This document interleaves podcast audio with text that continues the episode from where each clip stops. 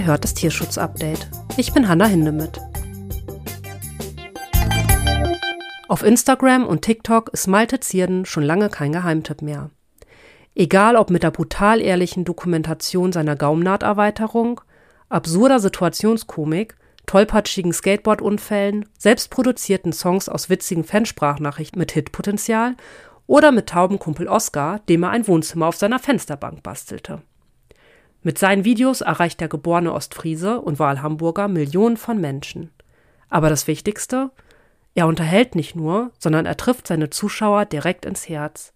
Denn seine Reels von seinen Tierschutzeinsätzen zusammen mit dem Verein Notfoto Animal Rescue in Kriegs- und Krisengebieten wie Marokko, Ukraine sowie an der türkischen Grenze sind nicht nur eindrucksvoll und erschütternd, sondern gleichzeitig auch zutiefst berührend. Seine größte Mission dabei? Den Tieren und Tierschützenden vor Ort zu helfen und seine Followerschaft aufzuklären. Meine Kollegin Lisa Eimermacher hat mit Malte Zierden gesprochen. Ich wünsche euch viel Spaß mit dem Interview. Das Tierschutz-Update wird dir präsentiert von der Rosengarten Tierbestattung. Wir möchten dir heute eine besondere Möglichkeit vorstellen, wie du nicht nur deinen verstorbenen Vierbeiner ehren kannst, sondern gleichzeitig Menschen mit Behinderung unterstützt. Mit der Rosengarten Sterne Weihnachtsaktion 2023 kannst du Teil dieser besonderen Gedenkaktion zugunsten der Rosengarten Stiftung werden. Indem du einen Stern erwirbst, unterstützt du nicht nur die Stiftung, sondern auch die Ausbildung und Vermittlung von Assistenzhunden. Der gesamte Beitrag fließt in dieses wertvolle Projekt. Als besondere Erinnerung kannst du den Namen deines geliebten Tieres in die Sterne gravieren lassen und sogar eine persönliche Widmung beifügen. Im vergangenen Jahr wurden Spenden von über 20.000 Euro für den guten Zweck gesammelt. Mach mit und schenke deinem tierischen Begleiter einen leuchtenden Platz am Himmel und unterstütze gleichzeitig die Rosengarten Stiftung. Besuch gerne die Rosengarten-Website für weitere Informationen. Diese Aktion endet am Freitag, den 1.12.2023 um 12 Uhr. Dann würde ich sagen, ähm, stell dich doch am Anfang ganz gerne einfach mal vor. Hi, ich bin Malte Zierden.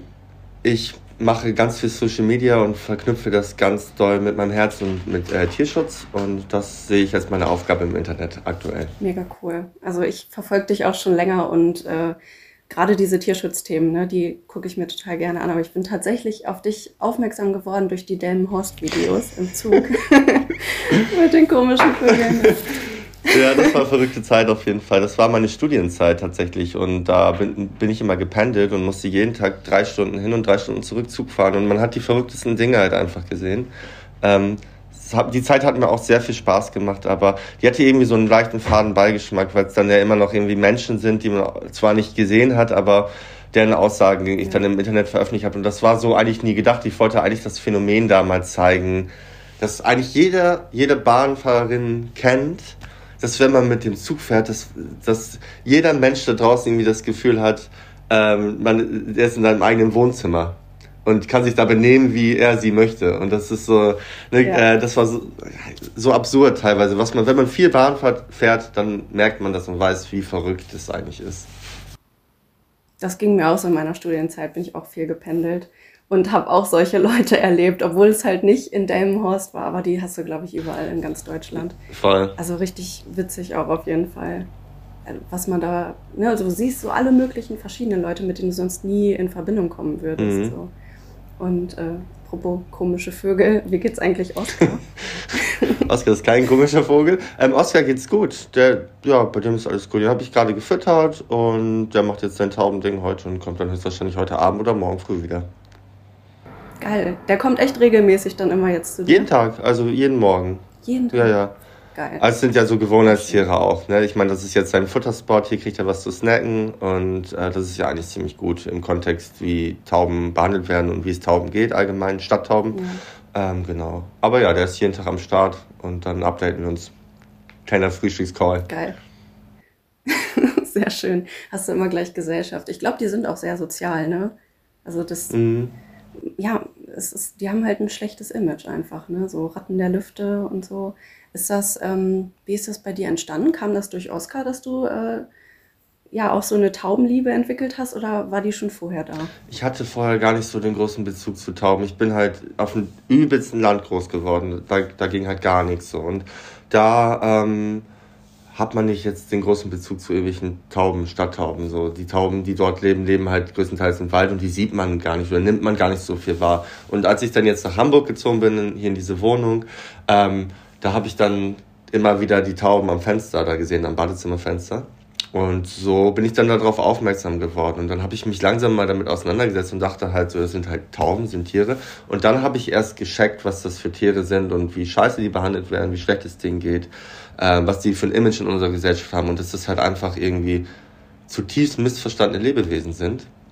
Ähm, genau, und dann habe ich mich damit auseinandergesetzt und sie langsam lieben gelernt, weil ich finde, sie werden halt unfassbar unfair behandelt und brauchen eine riesen Lobby. Und so ist das irgendwie zustande gekommen. Und dann kam halt zufällig jeden Tag diese selbe Taube, Oscar.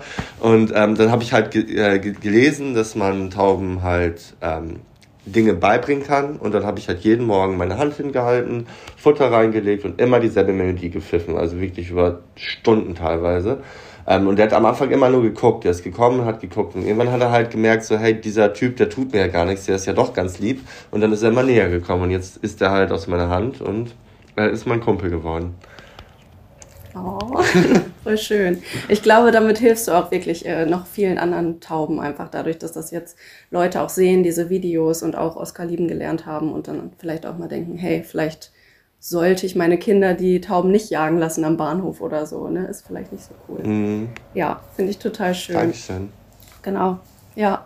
Ach so, und äh, jetzt sind wir schon voll in dem Tierthema drin. Eigentlich wollte ich noch fragen, ob sich GZSZ schon gemeldet haben, ob wir da mal durchs Bild laufen dürfen. Äh, tatsächlich ja. Wir wurden auch schon eingeladen, Echt? aber wir müssen in die Ukraine und können an den Datum nicht. Aber ähm, wenn alles gut läuft, dann dürfen wir bei GZS immer durchs Bild laufen. Ja, geil. Witzig, was alles so entstanden ist, einfach, ne, aus deinem Instagram- und TikTok-Account. Es ist so also, random, was da teilweise abläuft. Und das finde ich ist auch irgendwie teil, teilweise das Schöne. Also, das sind diese ganzen Synergien und man trifft auf die verschiedensten und verrücktesten Ideen und dann ähm, entwickeln sich daraus Sachen. Also, ich habe jetzt auch im Kontext zu Oscar, das darf und möchte ich leider noch gar nicht. Ähm, öffentlich machen, aber da ist auch was extrem Tolles, Großartiges meines Erachtens nach rausgewachsen und das kann ich vielleicht dieses Jahr noch teilen und ähm, genau, das sind so Riesenzufälle, die da irgendwie mal zusammenwachsen, weil Menschen irgendwie mir folgen, dann machen die irgendwas Kreatives, dann reposte ich das wieder und daraus entwickelt sich dann wieder irgendwas. Ich meine, zum Beispiel ist jetzt ein kleiner Exkurs, aber das Tierheimbau in der Ukraine ist ja auch aus einer ähnlichen Intention äh, entstanden. Ich bin ja nur zum Aufklären mitgegangen. Und so viele Menschen haben spend, äh, gespendet, dass wir dann die Möglichkeit hatten zu sagen, hey, wir bauen jetzt eine Tierbrücke zum Beispiel. Und das sind so die schönen Dinge, die ich irgendwie gerade so in, an diesem Internet sehe. Auch ähm, wenn man wenn man genauer hinguckt, auch ganz viele Schattenseiten an diesem Social Media Konstrukt sieht.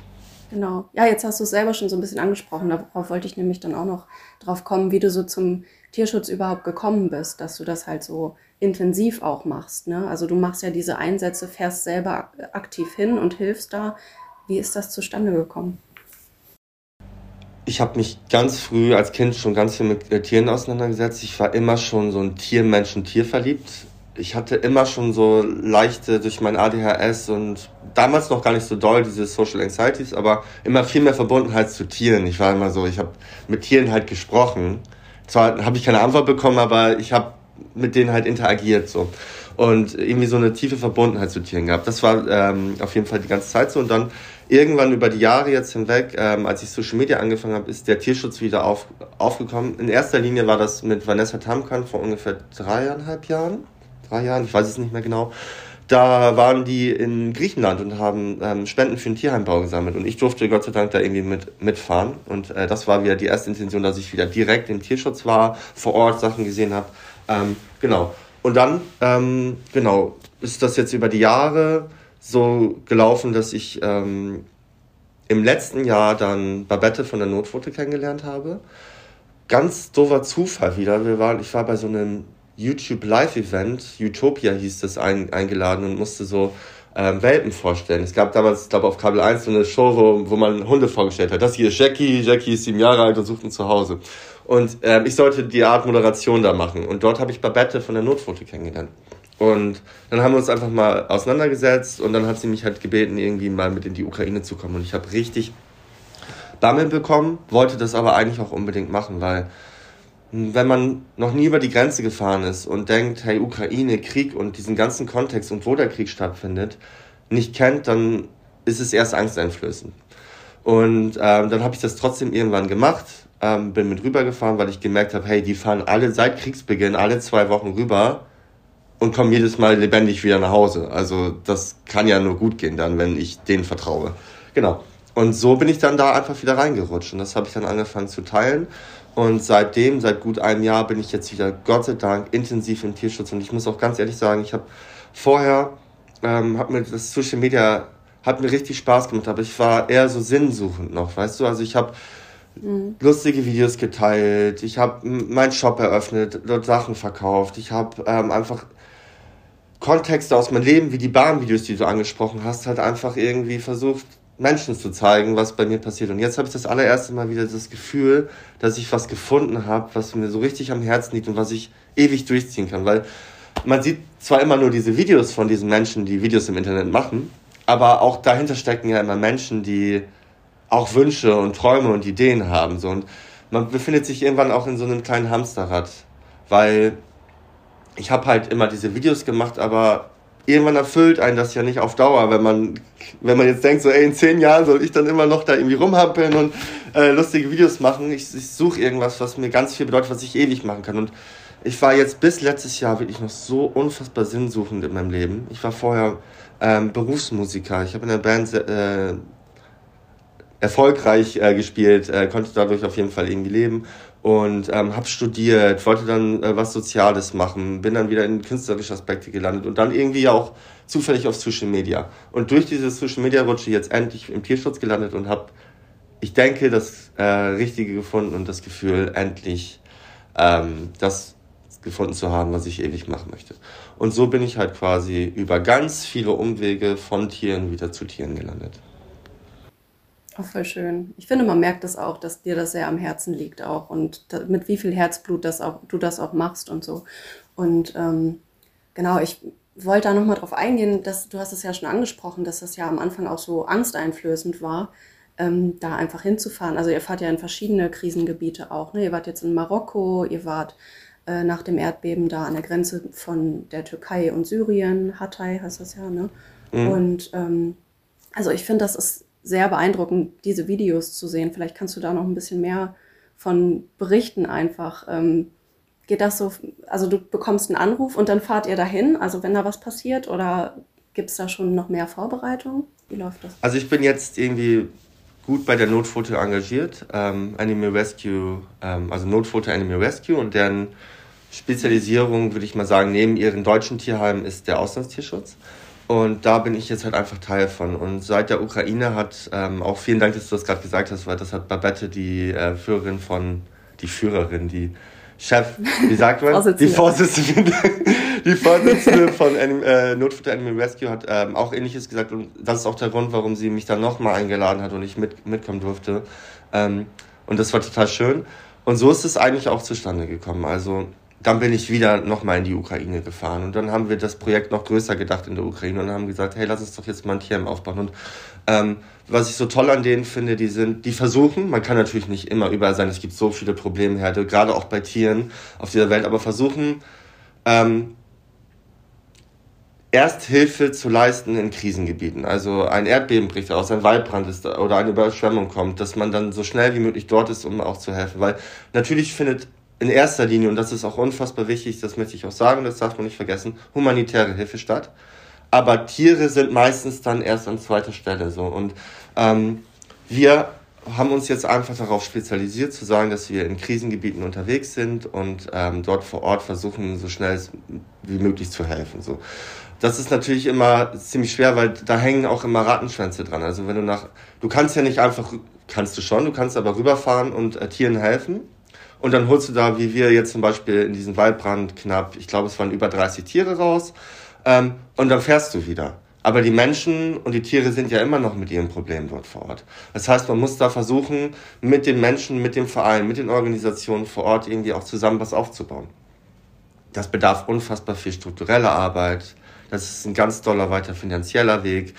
Ähm, und genau, das sind halt die Probleme, die da noch dazukommen. Und ähm, so versuchen wir zumindest immer erstmal ähm, vor Ort zu sein. Das Ding ist halt einfach, das, das, muss man auch ganz wichtig sagen, wenn man jetzt in Krisengebiete fährt. So, da gibt's gefährliche und noch gefährlichere Gebiete. Also die Ukraine, wir waren in Cherson, in Kharkiv, in Kiew. Ähm, das ist schon nicht ungefährlich dort vor Ort. Aber das Allerwichtigste ist, dass man da mit einer guten Recherche halt vorangeht. Also man informiert sich vorher, man setzt sich mit NGOs, mit Locals, im besten Fall auch mit, Mil mit dem Militär, falls man da irgendwelche Connections über irgendwelche Locals hat, auseinander, um zu wissen, wo geht gerade was ab, was kann man machen. Und dann fahren wir da halt rein. So, das sieht jetzt natürlich in Social Media, weil der ganze Kontext, die Videos sind relativ kurz. Das sind ja diese Short-Formate, sind anderthalb bis zwei Minuten. Und man hat ganz oft nicht äh, noch die, die Zeit in dem Video noch vorzuerklären, wie das davor abläuft. Also wirklich, es sind teilweise halt, es sieht manchmal so aus, wir steigen ins Auto und fahren los, hey, hier sind wir und helfen. Es ist unfassbar viel organisatorischer Kram, der vor sein muss. Auch wir müssen an unsere Sicherheit denken. Auch wir sind noch lernende Tierschützer in, äh, in Krisengebieten. Auch wir machen dort noch Fehler. Aber wir versuchen daran halt zu wachsen und zukünftig unsere Aufgabe halt spezialisiert auf Tierschutz in Krisengebieten zu, zu verrichten. Das ist so unser Plan. Ja. Genau, du hast es ja schon angesprochen, die Locals vor Ort. Ne? Vielleicht mhm. kannst du nochmal erklären, wie wichtig die halt einfach sind, dass ihr mit denen auch vernetzt seid, dass die euch zeigen, wie es da abgeht und mhm. so. Ne? Also Locals, alles fällt und steht mit diesen Menschen, die vor Ort sind, mit diesen Volunteers und diesen Organisationen, die wirklich jeden Tag da leben. Wie gesagt, wir sind dort für im besten Fall ein, vielleicht auch manchmal zwei Wochen. Dann sind wir aber auch wieder weg. Und dann sitzen wir hier in unserer Wohnung, total privilegiert und haben diese Probleme da nicht mehr vor Ort. Und diese Locals, ähm, die vor Ort leben und Tier schützen und helfen, die ähm, die regeln das. Und das sind für mich die wichtigsten Menschen. Für äh, die wichtigsten Menschen. Und für mich ist auch ganz wichtig, ähm, wir sind Helfeshelfer vor Ort. Also ähm, ich finde, das ist ein super schmaler Grad. Ich mag total gerne diese Situation aus meiner Sicht der Dinge erklären, mit meinen Emotionen, mit mir als Mensch, der dort vor Ort das erlebt und fühlt. Aber es ist super schwer, weil es findet gleichzeitig auch eine Heroisierung statt. Also Menschen sagen, äh, ihr seid Helden, ihr macht das so super. Und im Kern sind wir die, die hinfahren, helfen den Leuten, die dort wirklich immer helfen und fahren aber auch wieder weg. Und das darf man in diesem ganzen Kontext nicht vergessen. So. Ähm, genau. Und das sind für mich die, die wahren Helden vor Ort und das sind für mich halt auch die, die wichtigsten Bausteine in diesem ganzen Konstrukt. So, ich meine, wir haben Tierschutzvereine, mit denen wir vor Ort arbeiten, die seit Beginn des Krieges in der Ukraine dort Tierschutz leisten, die Tiere von der Front holen. Man muss sich das ja so vorstellen, dass, ähm, dass dort Kämpfe stattfinden, aber auch ähm, die Soldaten vor Ort zum Beispiel dann Tiere aufnehmen, die dann aus irgendwelchen umkämpften Häusern geholt werden. Und dann melden die sich natürlich bei Tierschutzvereinen, die straight dann an die Front fahren und diese Tiere da rausholen. Und wir holen dann deren Tiere ab, die die rausgeholt haben. Das heißt, wir sind eigentlich nur ein verlängerter Arm. Und in dieser Aufgabe betrachten wir uns und so möchte ich, dass das auch gesehen wird von den Menschen da draußen ja, also das ist ja auch wichtig, dass ihr die unterstützt und so. Ne? Also es ist, denke ich, ja für die auch so eine Mammutsaufgabe, wenn die euch auch nicht als Unterstützer hätten. Ich glaube, das wäre dann auch nochmal ein Tucken schwieriger halt. Aber die sprechen halt auch die Sprache, die kennen da die Leute, die wissen, wie es da aussieht und aufgebaut ist, wo es gefährlich ist und so. Also es ist äh, gut, dass du das nochmal betonst, wie wichtig die einfach sind. Aber man hört es halt auch in deinen Videos. Ne? Dann war da Bombenalarm in Cherson ähm, war das, glaube ich. Oder ne, du hörst irgendwelche Schüsse, es ist irgendwie ein bis zwei Kilometer von der Grenze weg, wo die russischen Soldaten sind. Also das ist ja schon angsteinflößend auch. Ne? Mhm. wie balanciert ihr das aus? Also ihr begebt euch ja schon in Gefahr auch, ne? aber bis zu einem gewissen Grad halt auch. Ne? Und genau, wie, wie macht ihr das? Wie wägt ihr das ab? Im Fallbeispiel Cherson ähm, war das zum Beispiel ähm, der Plan, ähm, eine Tonne Futter rüber, das Auto äh, ausleeren, so viele Tiere wie möglich rausnehmen. Diese Futterspende, die wir dabei haben, wollten wir eigentlich an die örtliche Poststation bringen. Haben wir dann aber gelassen, weil die unter Beschuss war. Also nicht in, äh, zu dem Zeitpunkt unter Beschuss, aber ein militärisches Ziel. So, das haben wir aber erst vor Ort erfahren. Also unsere Recherche, Recherche hat gesagt, hey, dort ist diese Poststation, dort könnt ihr Spenden hinbringen. Und als wir dann vor Ort waren, haben die äh, Locals und die Vereine gesagt, so, könnt ihr machen, aber das ist ein, ähm, ein Ziel. So. Und ähm, genau, man muss dann vor Ort natürlich ähm, abwägen und gucken, was kann man jetzt machen. Unser Ziel war es eigentlich, nach Cherson zu fahren, ans Wasser und den Menschen äh, dort vor Ort irgendwie zu helfen und dort Tiere mit, mitzunehmen. das Problem, was wir erfahren haben an dem Tag, ist, dass ich kann das gerade nicht mehr wiedergeben, aber es wurden im niedrigen, zweistelligen Bereich Menschen getötet, Volunteers, und äh, sehr viele auch wieder verletzt. So, das heißt, es wäre halt einfach auch unfassbar dumm von uns dahin gefahren. Deswegen haben wir ähm, uns mit Locals vor Ort auseinandergesetzt und die haben uns dann das Tierheim von Ludmilla empfohlen. Und dort sind wir dann zum Beispiel ins Tierheim gefahren. Das Tierheim, das war dann auch so eine schwierige Situation, weil dieses Tierheim war zwar an der Grenze der Schusslinie noch, wo die, äh, das russische Artillerie rüberschießen kann, aber sehr weit weg. Und ähm, das heißt, wir sind gar nicht so unfassbar tief reingefahren, aber wir sind reingefahren und sind schon in einen Konflikt geraten. Zwar in den Konflikt, dass die Ukrainer zu den Russen rübergeschossen haben, aber man kann sich sicher sein, dass irgendwann auch eine Antwort kommen wird. So. Das heißt, mhm. du fährst da rein und auf einmal geht's ab. So. Auf einmal werden irgendwelche Sachen geschossen. Und, mh, man ist oftmals total naiv. Also man fährt ja eigentlich nur rüber, um zu helfen und ähm, man möchte dort vor Ort einfach nur unterstützen. Und die Gefahr, und das ist, glaube ich, äh, menschgegeben, wird dann erst ganz oft bewusst, wenn man dann halt auch mittendrin steckt. So. Und ja. das ist uns dann halt echt schon krass bewusst geworden. So, dass es halt trotz Recherche, trotz Vorarbeit, trotz Auseinandersetzung mit diesen ganzen Menschen ähm, eine echt schwierige Situation war. So. Ich bin froh, das gemacht zu haben. Bin froh, diese Erfahrung gemacht zu haben, weil es auch nochmal zeigt, wie wichtig auch neben der humanitären Hilfe der Tierschutz vor Ort ist. Ähm, ich habe das Tierheim gesehen, sie hat da alle Tiere gebündelt, äh, die da irgendwie in Resson irgendwo auf den Straßen rumliefen und ähm, das waren echt miese Umstände. Da müssen aktuell noch so unfassbar viele Hunde sein. Wir wollten eigentlich auch schon längst wieder da sein, aber Odessa und Resson sind gerade richtig unter Beschuss. Das wäre mhm. wirklich ähm, nicht die smarteste Option, das zu tun.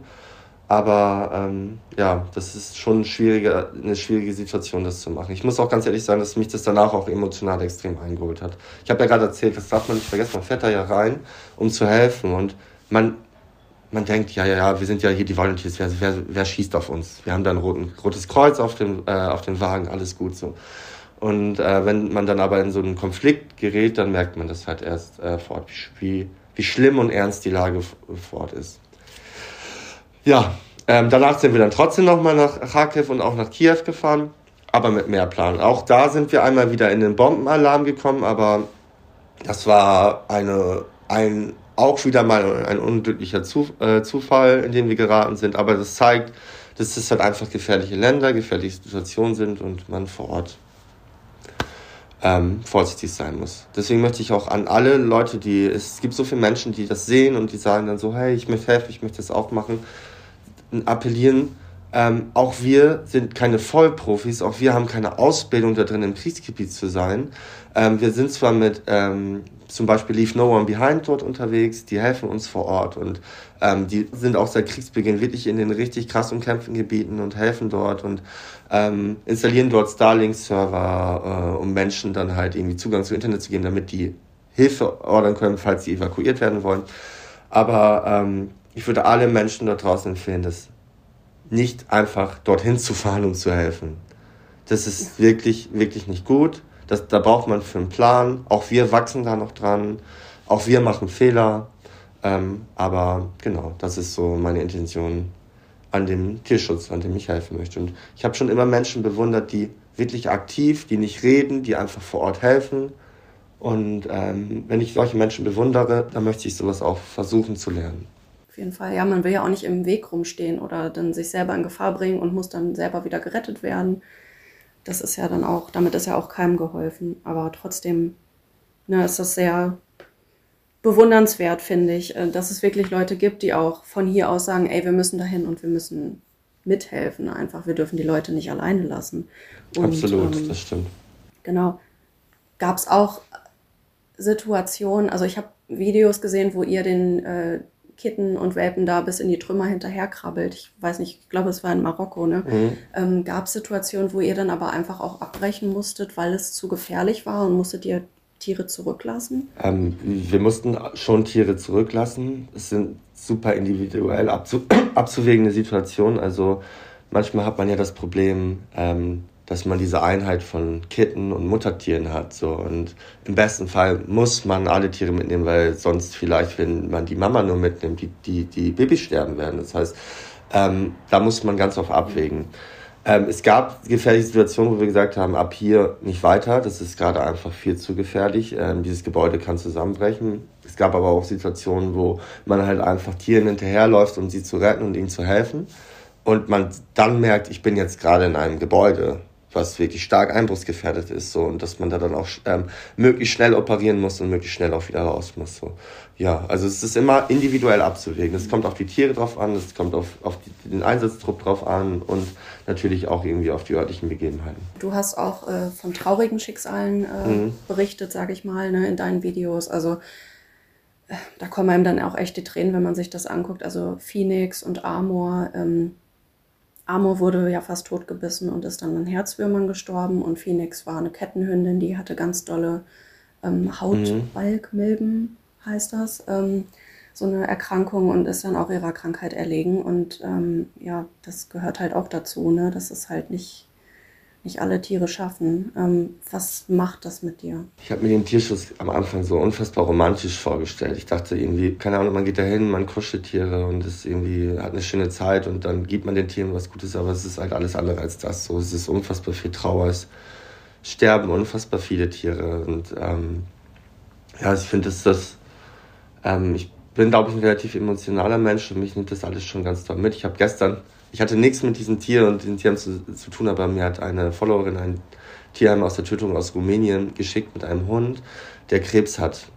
Und ähm, hat einen Aufruf gestartet und der ist schon im Endstadium vom Krebs. Also ähm, dieser Hund hat schon richtig Schaum gesabbert und ähm, hat Essen verweigert. Also man hat gemerkt, dieser Hund gibt gerade auf. So. Und sie hat irgendwie versucht, jemanden in Deutschland zu finden für den Transport, dass der Hund nochmal für die letzten Tage darüber gebracht wird. Und ich habe richtig gemerkt, hm, das ist eine Situation, wenn du diesen Hund da jetzt rüberbringst, dann wird er vielleicht diese Fahrt gar nicht mehr überleben. Das ist der übelste Stress, der übelste Schmerz für dieses Tier. Mhm. Ähm, bitte gib dem Hund einfach eine Decke und äh, seid bei dem. Und, und dann habe ich gestern äh, meine Freundin Fia in den Arm genommen und musste halt irgendwie voll weinen, weil ich so diesen Hund wieder gesehen habe. Und ähm, wieder an Schicksale wie Amor, an Phoenix und wie diese ganzen anderen Hunde denken heißt müssen. Ähm, ich habe eine Hündin gefunden, der, der, hat so mein Herz gehört, die hieß Mathilda, die hatte die Hinterläufe gebrochen, weil Trümmerteile auf sie draufgefallen sind. So. Oh. Und ähm, es war mein erster Hund, den ich in, im Erdbebengebiet in Hatay gesichert habe. So, und oh, äh, der hat so mein Herz gehört. Und ähm, die war noch sehr jung und die ist dann später halt auch gestorben, weil sie noch zu jung zum Impfen war. So. Und es gibt so viele einfach doofe Situationen im Tierschutz, die so viel mit mir machen und so viel mit den Menschen, die ich auch kenne, machen. Ich habe Angst, dass man daran abstumpft, weil man sieht viel Tod, man sieht sehr viel Leid. Mhm. Ähm, aber genau da ist man da. Und auch da sehen wir unsere Aufgabe drin. Also wir sehen nicht unsere Aufgabe da drin, die Tiere, die gesund sind, von der Straße einzusammeln. Das ist davor auch nochmal gefragt, so man muss Tiere zurücklassen. Ja, man muss Tiere zurücklassen, total häufig. Und das ist eine richtige, beschissene Scheißsituation für einen.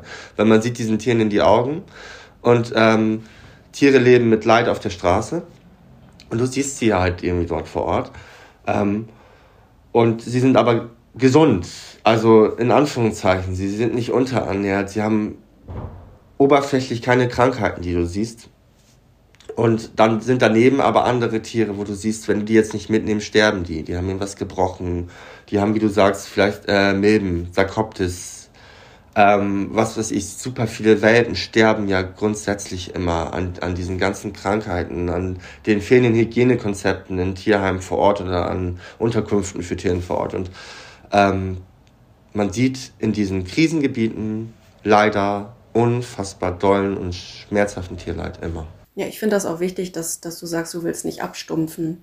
Ich glaube auch nicht, dass das passiert, ehrlich gesagt. Aber es ist halt, ja, je mehr du siehst, ne, desto desto heftiger ist es ja dann auch. Ne? Aber deshalb nichts zu machen, wäre ja auch eine blöde Entscheidung. Das ist halt das, der Konflikt, den man mit sich selbst hat. Also ich komme danach ja nach Hause und dann gibt es auch immer so Leute im Internet, die dann schreiben so, ja, genau dahin fahren und danach rumheulen. Aber das Ding ist, ich bin ja halt auch einfach nur ein Mensch und ich bin kein ausgebildeter Soldat, ich bin leider kein ausgebildeter Tierpfleger, ich wünschte, ich wäre es. Ich, mhm. Mein Ziel ist es auch, das irgendwann nochmal nachzumachen, das ist aber eine ganz andere Geschichte, weil ich sehe ja vor Ort, ich bin ja der, eigentlich der Typ mit dem Handy, der vor Ort Tieren hilft, mit seinem Know-how. lerne da gerade total viel, habe in den letzten Jahren so unfassbar viel über Tiere gelernt und äh, kann diese Tiere irgendwie unterstützen und weiß, wie ich was machen kann, um diese Tiere einzufangen, aber ich bin kein Tierpfleger.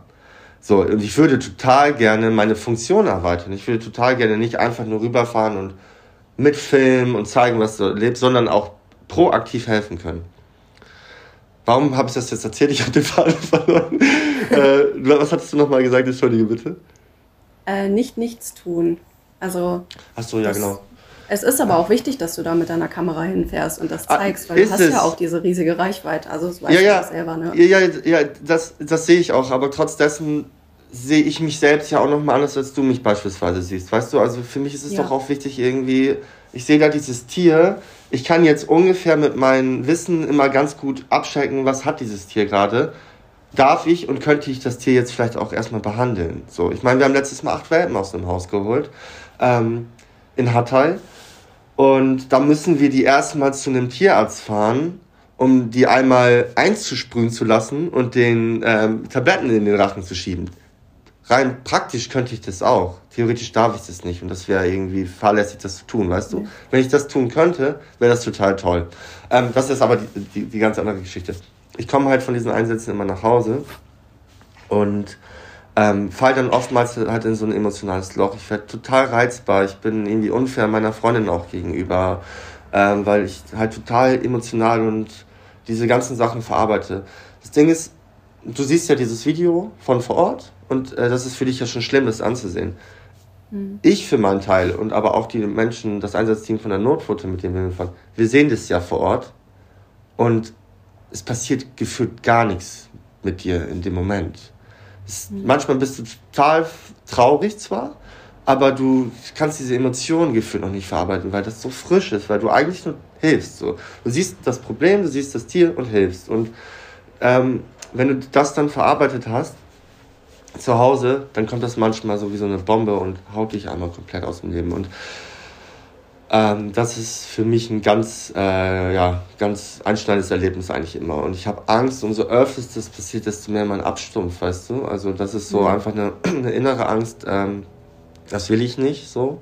Ich will halt agieren und ich will halt irgendwie möglichst menschlich dort auch interagieren können. Ja, und ich bin gespannt, was die Reise mit sich bringt. Was ich auf jeden Fall weiß, ist, dass wir aktiv weiter ähm, in Krisengebieten vor Ort sein wollen. So. Ähm, genau, und das ist jetzt das Ziel erstmal der kommenden Jahre. Sehr schön. Genau, ähm, du hast neulich auch, äh, da hat die Notfoto Viktoria Müller vorgestellt, mit der hatten wir auch schon das Vergnügen zum Glück, also echt auch großartige Aktivistin und die hat auch ähm, von Activism Burnout gesprochen oder das halt auf äh, ihrem Instagram-Account thematisiert. Ähm, da geht es ja auch gerade darum, dann, dass einem das dann so überwältigt einfach. Das kennst du bestimmt auch, oder? Also, ich muss ganz ehrlich sagen, dass ähm, Victoria unfassbar tolle Frau. Ich schätze die so sehr und finde ihre Arbeit wirklich, wirklich großartig. Aber die ist viel erfahrener und viel länger unterwegs. Und wie krass ist ich, ich kann mich da gar nicht so krass aus dem Fenster lehnen. Weißt du, also aktiv tue ich das jetzt knapp über ein Jahr. Ähm, diesen Burnout hatte ich noch nicht, aber ich hatte das Gefühl, schon massiv überladen zu sein. So, wenn ich jetzt merke, dass sich das häuft, dann kann ich mir durchaus vorstellen, dass man da wirklich an seine Grenzen kommt. Und ich merke halt auch, man muss seine soziale Batterie danach aufladen. Und schau mal, das ist jetzt, äh, schließen wir mal den Kreis wieder zu den Locals von vor Ort. Ich habe das Privileg, nach Hause zu fahren, das Handy wegzulegen, mich mit diesem Problem nicht mehr auseinanderzusetzen, mir hier drüben auf entspannten Eis zu kaufen, wenn es warm ist. Jetzt ist natürlich keines nur das Beispiel, aber mein Zeug zu machen und einfach zu reloaden. So. Und das haben die Menschen dort vor Ort halt einfach nicht, weißt du? Ähm, deswegen glaube ich, natürlich ist das, äh, wie Victoria sagt, einfach auch schwierig, dass man einen, wie heißt es, Activism äh, Burnout? Mhm. Ähm, dass man das nat natürlich bekommen, hat, äh, bekommen kann und man muss erst auf sich selbst aufpassen und äh, für sich selbst sorgen, damit man anderen Menschen helfen kann. Und da würde ich Ihre Aussage unterschreiben. Auch, aber ich war noch nicht in dem Moment und ich wünsche mir, dass das nicht passiert. Und ich wünsche mir, dass ich dieses Privileg oft nutzen kann, in den, ähm, in den nötigen Situationen meine Batterie aufzuladen. Meine nächste Frage wäre jetzt auch gewesen, was hilft dagegen? Aber ich denke mal, das hast du ja auch schon gesagt, ne, dass man sich dann vielleicht irgendwie rauszieht und was Schönes für sich selbst macht und sich selber nicht so ein, so ein Druck und so ein schlechtes Gewissen macht, weil ihr macht ja schon genug auch, ne? Ja, ich glaube halt einfach, dass ähm, es wichtig ist, dass man Erfahrungen teilt. So. Das ist jetzt auch wieder ein weit umfasstes Thema, aber oftmals führt es doch zu Burnout, zu Depressionen, weil man Dinge in sich reinfrisst und nicht mit anderen Menschen teilt. So. Und damit meine ich jetzt nicht auf Teilen drücken und dem Internet teilen, sondern wirklich seinen liebsten sozialen, engsten Kreis, vielleicht auch seinen Psychologen, was ich stark empfehlen würde, halt äh, Dinge, die in deinem Kopf rumspielen, zu verarbeiten. So. Und mhm. das ist, glaube ich, unfassbar wichtig. Ja. Ähm, genau, ach so, ich wollte noch äh, über Mars sprechen. Ähm, kannst du ihre Geschichte noch erzählen?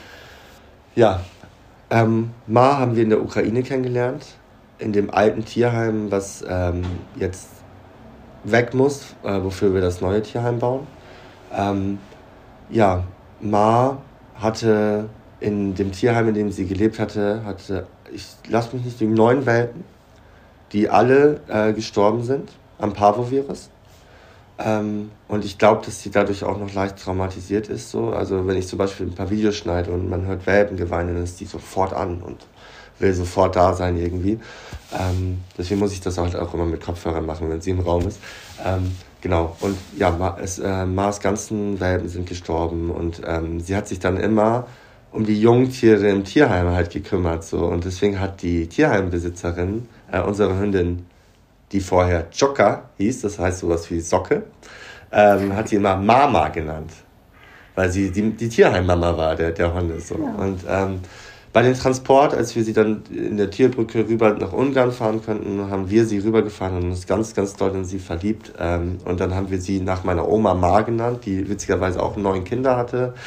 Und ähm, deswegen heißt sie ab heute Ma. Und die haben wir aufgenommen und sie ist eine ungefähr jetzt zweieinhalb Jahre alte Hündin, schätzt man.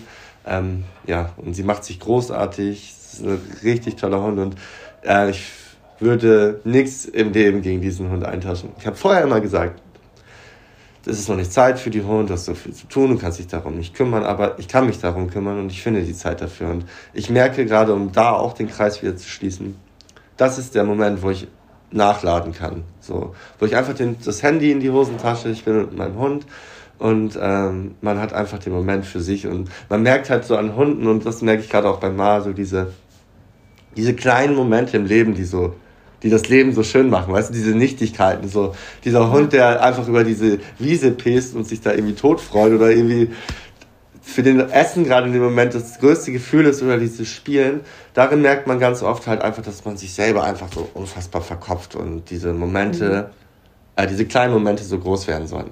Ja. Das ist voll schön. Also echt ein Happy End für euch beide sozusagen. Ne? Ja. Ähm, ich finde es auch schön, dass sie sich so gut eingelebt hat. Ähm, aber es war ja am Anfang auch ganz schön schwierig, ne? Das hast du ja auch geteilt. Ähm, sie hatte so ein paar Herausforderungen, weil sie halt auch einfach ich weiß nicht, ob sie von der Straße kommt, aber auf jeden Fall aus dem Kriegsgebiet auch und äh, sich erstmal einleben musste. Kannst du noch mal erzählen, wie das so war, was da so die Herausforderungen für sie und für euch waren? Ja, ähm, also Ma hat, glaube ich, sehr schlechte Erfahrungen gemacht, gerade mit Männern, mhm. ähm, mit lauten Geräuschen. Ich glaube, dass sie mit einer Schlinge eingefangen wurde. Das ist meine Theorie. Ähm, sie hat ganz doll Angst davor, dass man ihr das Geschirr anzieht. So, da arbeiten wir auch gerade dran. Ma hatte durchweg bis vor kurzem noch, seitdem sie hier ist, Durchfall. Ähm, mir ist der, der Titel der Krankheit gerade entfallen. Weißt du das zufällig? Diese Durchfall. Ähm ist das dieser Parvovirus? Nee, pa nee, nee. Was für Welpen? Lass mich. Ähm, äh, ich kann den Namen nie merken. Giardien? Giardien, vielen Dank. Giardien, genau. Also, äh, sie hatte Giardien und ähm, auch sie ständig daran wieder angesteckt und ähm, wirklich richtig doof. Ähm, und ja, da mussten wir jetzt wirklich monatelang kämp äh, kämpfen, weil die muss dann natürlich auch in Quarantäne, darf keinen Hundekontakt haben in den Momenten, weil sie ja entweder andere Hunde ansteckt oder sich wieder erneut anstecken kann. So. Und äh, da mussten wir uns halt die ganze Zeit drum kümmern. Ja, und ich sag mal so, das war schon aufwendig in der ersten Zeit, aber sie macht sich unfassbar toll. Wir, wir versuchen sie mit ganz viel Liebe, mit Aufmerksamkeit zu erziehen. Ähm, und ihr aber auch Regeln zu geben. Das ist uns auch ganz mhm. wichtig, dass sie, dass sie halt auch checkt, so, ey, das darf ich, das darf ich nicht. Ähm, weil die hat natürlich auch die hat einen Jagdtrieb. So. Mhm. Und die hat richtig Bock auf Eichhörnchen. Und gerade sind da so viele fucking Eichhörnchen. Und man weiß es ja, Hundebesitzer kennen das ja. Ähm, man muss möglichst früh versuchen, den Hund, wenn man das vorher schon sieht, aus dieser Situation rauszuholen, weil wenn sie einmal dieses Eichhörnchen sieht, dann ist sie lockt, dann ist sie so da drin und dann hört sie halt auch nicht mehr. Dann gibt es keinen Rückruf mehr. Also das sind halt unfassbar schwierige Situationen, weil die Erziehungsphase, sie ist jetzt zweieinhalb, wir haben sie mit zwei bekommen. Also die, die Phase, wo sie ganz viel hätte lernen können von uns, die haben wir halt übersprungen und wir haben so einen halbfertigen Hund äh, bekommen. Das heißt, es ist noch intensiver und schwieriger mit ihr, mit ihr zu üben. So. Genau, und ähm, da sind wir aber dran. Da gibt es auf jeden Fall Ziele und da gibt es aber auch Niederlagen, die wir ständig mal wieder haben. Aber ähm, ich glaube, dass das in eine ganz tolle Richtung geht. Und ähm, dafür, dass sie eine Angsthündin ist, macht sie sich hervorragend. Ich finde das auch äh, schön zu sehen. Also es ist ja auch, es kennen wahrscheinlich deine Zuschauer selber auch, dass äh, es nicht immer nur Erfolge gibt und alles glatt läuft, sondern ja, dass es halt auch mal so Rückschläge gibt oder Dinge, die nicht so gut klappen, aber das ist ja auch gerade, kann ja auch Spaß machen, ne? So eine Herausforderung. Ja, dass ja, sie die Eichhörnchen irgendwann in Ruhe lässt. Aber ja, wenn die so einen Jagdtrieb haben, dann ist der ja immer da, bleibt immer drin irgendwie. Das auf jeden Fall. Und ich glaube, man, man spürt halt auch, dass die abends immer Essen ähm, sich Essen gejagt hat, so irgendwo, oder sich was besorgt hat. Weil sobald es dunkel wird, äh, wird die halt auch nochmal anders, so, ne? Dann ist die, versucht die ständig mit der Nase auf dem Boden zu sein, versucht irgendwie an Mülleimern ranzugehen und so. Man hat halt wirklich gemerkt, die hat irgendwie im Kriegsgebiet auf der Straße gelebt. Zu 100 Prozent. Und, ähm, sich da irgendwie über die Runden gebracht. Und das hat die, glaube ich, auch über mehrere Monate gemacht. Und das spürt man halt einfach. Das hat ihre Sozialisierung bedingt. Hallo, wenn man von Teufel spricht. Hallo. Ist sie da? Sie ist gerade hier, aber sie ist gerade. Hallo! Hey! Kommen Sie mal! Ah, hallo! Oh, Kommen Sie mal süß. Oh mein Gott. Kommen Sie mal her. hallo! Ja, die ist gerade voll aufgedreht. Ja. Die ist gerade vom, Ga vom Gassi gehen wiedergekommen, ja, wenn man vom Teufel spricht. Sehr gut. Aber äh, Oscar hat sie jetzt nicht irgendwie schon im Visier gehabt zum Jagen, oder? Nee, die ist so, ich hatte ja auch eine Pflegetaube hier, Ingeborg. Und die, ja. ist, die ist total niedlich. Ähm, also Ma hat viel mehr Angst vor diesen Tauben. So, also Tauben jagt die nicht. Wenn die, natürlich hat sie so einen Reflex, wenn die Tauben ganz schnell losfliegen, dann, dann sprintet sie für zwei, drei Meter einmal hinterher. Aber sie geht nicht aktiv auf Tauben zu. Und als Ingeborg hier war und auch bei Oskar ist sie total interessiert und guckt sich die die ganze Zeit so an. Aber hat viel mehr Angst und Respekt davor. Also, also nur nach dem Motto, was macht ihr da? Könnt ihr mal diese anderen Tiere in Ruhe lassen? So, so ist sie ja. Aber Ingeborg hätte sich bestimmt auch verteidigen können. Also die ja, ja. schon hart drauf. Ja, ja, die kommt auf jeden Fall straight von der Straße. Die hat auf jeden Fall immer so ein paar Flügelstege verteilt und äh, die hätte mal auf jeden Fall auch eine Bombe gezogen. 100 Prozent. Geil. Aber schön, dass die jetzt auch wieder in Freiheit ist. Also ja. das ist ja auch echt cool, dass das erfolgreich war. Also man hat das ja öfter mal, dass man auch verletzte Tauben sieht oder so und das kümmert sich halt einfach kein Schwein drum, weil ne, Tauben sind halt in den Köpfen der Menschen nicht so wichtig, ne? wie Hunde jetzt zum Beispiel. Aber es ist schön, dass, sie, dass du ihr sie so, so lange gepflegt habt. Auch, oh, voll hübsch, hi. oh, süß Maus, oh mein Gott, richtig schön im Sonnenlicht. Ja, aber ähm, tatsächlich, also sorry, dass ich ähm, kurz abgelenkt habe. Äh, ja, das ist ein Problem, finde ich halt auch so. Ich, hatte, ich hätte es vorher vielleicht auch nicht so richtig gesehen und manchmal merkt man es nicht und es schwirrt ja dieser falsche Gedanken im Kopf, dass Tauben totale Krankheitsüberträger sind. So. Und im Kern ist es doch eigentlich nur so, dass sie nicht mehr Krankheiten als alle anderen äh, Säugetiere, glaube ich, sogar auch irgendwie ähm, ja. Tauben haben halt einfach so diese Arschkarte gezogen. Ich meine, die fressen unsere Essensreste, weil sie Felsenbrüter sind und ähm, von uns ausgewildert wurden und sich jetzt hier irgendwie in diesen Hausnischen zurechtfinden und hier natürlich keine natürliche Nahrung finden. So, jetzt ist es oftmals so, dass Tauben halt immer diesen weißen Durchfall hat, den man kennt. Das ist aber nicht naturgegeben, das nennt sich Hungerkot. Mhm. Die kacken damit alles zu, das ätzt ein bisschen was, Vermieter finden das richtig doof, das geht auf mein Auto, der Lack ist kaputt. Aber diese Taube hat sich das nicht ausgesucht. Diese Taube wurde als gezüchtet damals. Dann wurden die hier, die wurden so gezüchtet, dass sie sich sauschnell vermehren. Dann wurden die hier ausgesetzt in der Natur bei uns, äh, in der Natur, in der Stadt. Und jetzt müssen die da irgendwie den Überlebenskampf machen. Finden nur noch Essensreste, essen irgendwie Brot und Brötchen, was halt gar nicht gut für deren Magen ist. Und dadurch ähm, leben diese Tiere, die ständig ihr Leben lang nur Bauchkrämpfe haben, zwei bis drei Jahre, vielleicht wenn es gut läuft, vier, in der Natur kann eine Taube auch gerne mal zehn Jahre werden, vielleicht auch noch älter. Und das ist halt irgendwie so ein Zustand, der so unfassbar unfair ist. Und dann werden sie als Ratten der Lüfte beschimpft, weil sie ja so unfassbar viele, Krankheiten übertragen. Ich berühre jeden fucking Morgen eine Taube. Ich, gut, ich hatte auch schon Krankheiten so, aber nicht wegen der Taube so. Und ich ähm, habe mir auch, äh, auch schon irgendwo Krankheiten geholt, aber nicht in dem Kontext der Taube so. Und ähm, im Kern sind Tauben total reinliche Lebewesen. Also die ähm, wurden, glaube ich, sogar im ich weiß nicht mehr, in welcher Kultur war es in Ägypten, wurden sie teilweise sogar als ganz reinliche Lebewesen erachtet. Aber das, das ist jetzt so Halbwissen, das weiß ich gar nicht so genau. Aber im Kern, wenn du die Tauben mal so beobachtest, dann ähm, und du Pfützen siehst im Sommer, die schwimmen da drin und die machen sich so sauber und solche Sachen. Also die finden es total toll. Und die Gesellschaft macht aus denen halt einfach irgendwie, was ich auch unfair finde, Ratten. Weil Ratten sind meines Erachtens auch richtig tolle Tiere. Ähm, aber halt so Krankheitsüberträger und das Böse und äh, lassen sie halt einfach liegen. Also da ist ein Lebewesen. Natürlich habe ich jetzt keine Sozialisierung und keine guten Momente in meiner Kindheit dazu gehabt, dass das eine Taube ist, aber da ist de facto ein Lebewesen. Liegt da auf der Straße und den Lebewesen geht es schlecht. Und man geht einfach dran vorbei. Würde da ein Hund liegen, würden da Reihen an Menschen drumherum sitzen und die Feuerwehr und die Polizei und was, was weiß ich, jeden Tierschutzverein der Welt anrufen. Bei Tauben ist das was anderes so. Die werden im Gegenteil ähm, getötet, liegen gelassen, verhungern, haben, äh, sterben durch irgendwelche Krankheiten, äh, was auch immer. So, also Tauben haben in unserer Gesellschaft die schlimmste Arschkarte der Welt, meines Erachtens nach, und äh, sollten viel mehr Lobby bekommen und viel mehr Aufmerksamkeit und ich finde, das fehlt. Ja. Es ist ja auch äh, manchmal gar nicht so einfach, dann jemanden zu finden, wenn man einen verletzten Vogel hat, ne? sei es eine Taube oder irgendwie, weiß nicht, ein Mauersegler oder so, ne? Da kennt sich ja auch nicht immer jeder mit aus. Aber es gibt auf jeden Fall so Wildtier- Stationen, wo man anrufen kann oder manchmal auch Privatpersonen, die sich damit auskennen. Also wir leben ja alle im 21. Jahrhundert. Wir müssen ja nicht mehr für Informationen in die Bibliothek gehen. So, ich meine, wir können ja zumindest googeln und ich kann es verstehen. Man hat, äh, vielleicht haben manche Leute auch Angst vor Tauben, weil die irgendwelche Traumas haben. Das kann ja auch sein. Ähm, aber das ist doch ein Tier und man kann doch einmal ganz kurz googeln und bei einer Taube hilft es oftmals schon, sie aufzunehmen einen großen Karton zu nehmen, die Taube da reinzulegen und erstmal eine Art Handtuchdecke, was weiß ich, da rein und da drüber zu legen. Die Taube wird da nicht rausgehen. Die sind oftmals halt, wenn sie krank sind, auch total apathisch und sitzen einfach nur rum.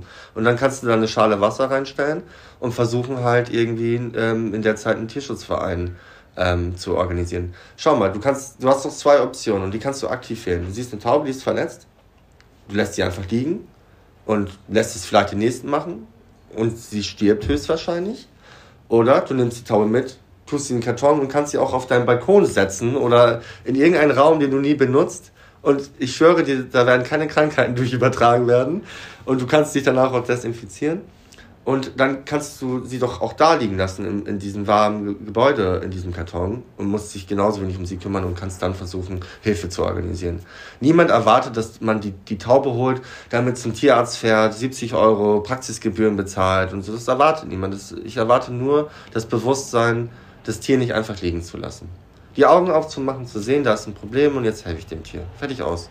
Das, und das finde, finde ich ist meines Erachtens nach nicht zu viel verlangt. Ja, das kann jeder machen, das stimmt. Und einfach ja so ein bisschen empathisch sein, ne? Und ja. nicht so Unterschiede machen bei den Tieren. Und ja, ja das, da wäre schon viel mit getan. Ähm, Gibt es sonst noch was? Ähm, ein Thema, worauf du gerne aufmerksam machen würdest oder was du dir wünschst? Ich bin total dankbar, dass ich hier so viele tolle Dinge mit ansprechen durfte. Dass du so viele tolle Dinge gefragt hast, dass du so viel weißt. So, das finde ich total schön, irgendwie so, dass du weißt, wo wir wann waren. Und ähm, es gibt, was den Tierschutz betrifft, so unfassbar viel zu besprechen, aber ich finde, ähm, ich habe ganz viele tolle Dinge ähm, sagen dürfen und dabei bin ich sehr glücklich. Danke. Sehr schön. Danke, dass du das auch alles geteilt hast. Ne? Also ich weiß das echt zu schätzen, weil das ist ja auch Riesenfass und super emotional einfach, aber äh, mega wichtig, dass wir darüber sprechen, auch auf jeden Fall. Mich interessiert das auch und ich glaube, die Leute interessiert das auch und wenn wir da so ein paar Leute erreichen, Vielleicht äh, nimmt der nächste jetzt eine verletzte Taube mit, wer weiß. und ähm, was können die Leute sonst noch so machen? Also was können, können sie im Alltag tun? Leute, die jetzt nicht so eine riesen Followerschaft haben zum Beispiel, was, was kann man machen? Oder wenn man jetzt nicht zum Beispiel äh, ins Kriegsgebiet fahren kann, was gibt es da für Sachen, die man tun kann? Mir ist das Allerwichtigste erstmal in erster Linie Bewusstsein zu erschaffen und so. Ich meine, ähm, niemand erwartet jetzt, dass du, wenn du kein Geld hast, dass du dafür spendest. Ich finde, ich, manchmal ist es auch total komplex, weil man weiß ja manchmal gar nicht, wohin man spenden soll. Es gibt so viele Probleme, wen kann ich vertrauen? Es gibt ja so viele Fragezeichen, die man, die man im Kopf hat, wenn man spenden möchte. So. Und auch dieser, dieser Move sollte äh, überlegt sein. Ich finde, man sollte sich die Gedanken drüber machen. So, ich erwarte von niemandem, dass nur weil ich eine große Reichweite habe und die unsere Videos teilen, dass die uns ihr Geld spenden sollen. So. Weil ich finde es teilweise auch sehr unfair. Es gibt so viele Tierschutzvereine, auch in Deutschland, die diese Aufmerksamkeit brauchen. So. Und wir haben diese Aufmerksamkeit zu Genüge. Das heißt, spendet nicht nur, weil ihr das gut findet, was ich sage und teile, an unserem Verein, sondern setzt euch mit anderen Vereinen auseinander. Alle sind am Arsch und alle brauchen Hilfe gerade so. Ähm, das ist so die eine Sache. Ähm, und die andere Sache ist dieses Bewusstsein. Also du brauchst keine riesen Reichweite, um Dinge im kleinen Maß zu verändern. Und wenn wir alle es schaffen, ein Stück weit besser in die Zukunft zu schauen und ein Stück weit etwas zu verändern zu wollen, dann ist es doch vollkommen okay, dass, ich, dass man das auch ohne Reichweite schafft. Also es reicht schon, wenn du als Mutter beispielsweise deinen Kindern beibringst, dass man Tauben nicht jagt und diese Kinder das ihren Kindern beibringen und wir dadurch irgendwie im Laufe der Zukunft eine bessere Gesellschaft irgendwie ähm, entwickeln. Und ähm, es reicht auch schon, wenn du durch Mundpropaganda anderen Menschen vielleicht äh, davon erzählst, wie wichtig es ist, auch an die Tiere zu denken in Krisengebieten. Ähm, genau, und ähm, das ist mir halt einfach wichtig, dass Menschen versuchen, Bewusstsein zu schaffen. Und da brauchen wir oftmals keinen Cent für sondern nur ein bisschen Interesse und Zeit und Leidenschaft. Das ist ein gutes Schlusswort, finde ich. Dankeschön. Dankeschön. Du möchtest mehr von Malte sehen und die Arbeit von Notfoto unterstützen? Dann schau doch gerne in der Beschreibung dieser Folge vorbei, wo wir alles entsprechend für euch verlinken. Damit geht diese Folge des Tierschutz-Updates auch schon zu Ende. Wir bedanken uns wie immer ganz herzlich für euer Interesse. Wenn euch gefällt, was ihr zu hören bekommt habt, dann empfehlt uns doch gerne euren Liebsten weiter und lasst eine Bewertung bei Apple Podcasts oder Spotify da. Wir freuen uns schon, wenn wir uns beim nächsten Mal wieder hören und wünschen euch eine schöne Woche.